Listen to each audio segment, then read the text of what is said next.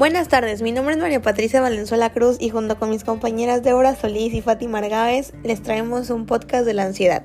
Primero que nada, ¿qué es la ansiedad? La ansiedad es una emoción que todo el mundo ha experimentado en algún momento y que ayuda al organismo a prepararse para hacer alguna cosa importante. La ansiedad produce una reacción psicofisiológica de activación intensa del sistema nervioso central y de todo el organismo. Aparece cuando se ha de actuar en una situación que demanda un esfuerzo intenso o sostenido y sirve para activar y hacer frente a una amenaza o peligro que está ocurriendo en el presente o que puede pasar en el futuro. Por lo tanto, la ansiedad provoca cambios en diferentes sistemas del cuerpo, activándolos que nos preparan para actuar y ayudan a responder de manera rápida.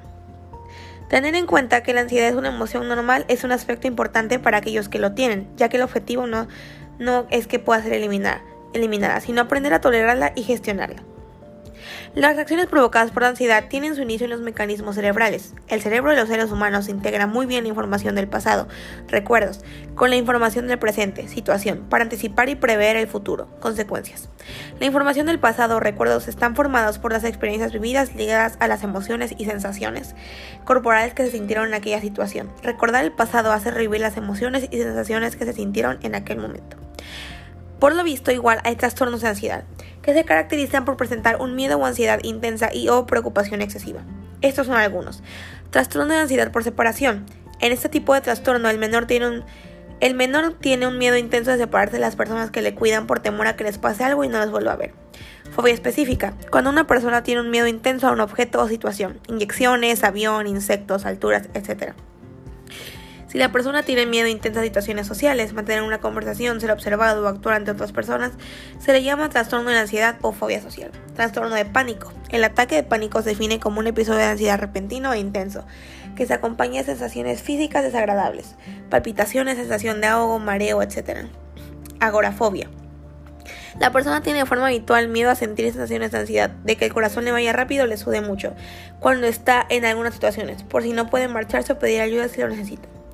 Trastorno de ansiedad generalizado. Cuando una persona se preocupa por todo el tiempo por diversas cosas del día a día.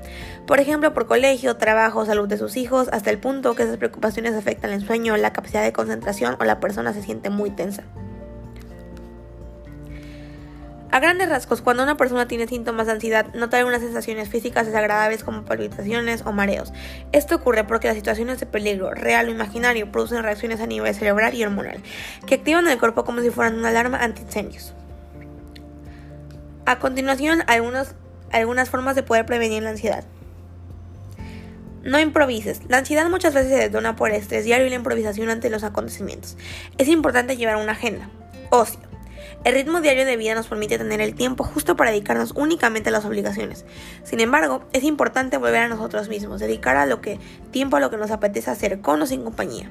Así nos permite relajarnos, desconectarnos y reiniciar. Relájate. Técnicas de relajación como la respiración diafragmática, el mindfulness o la yoga o la meditación pueden ayudarnos a saber cómo canalizar mejor nuestros pensamientos. Busca un deporte. Cuando las actividades deportivas nos dejamos influir por la moda, podemos acabar practicando un deporte al que no siempre sacaremos el máximo provecho. El deporte nos debe relajar, dar energía, motivar y desestresar. Y finalmente, cuídate. Escoge qué comes y cómo lo comes, ya que ciertos alimentos pueden tener un, un, efecto negativo contra ti, como puede ser el café al activarte, pero también algunas comidas pueden hincharte o hacer que estés incómodo, lo cual también te predispone a estar más alerta. Ahora sabes las causas y consecuencias de la ansiedad y cómo puedes prevenirla. Si alguna vez te sientes en este estado, por favor, recurre por ayuda. Cuida tu salud. Cuídate. Gracias.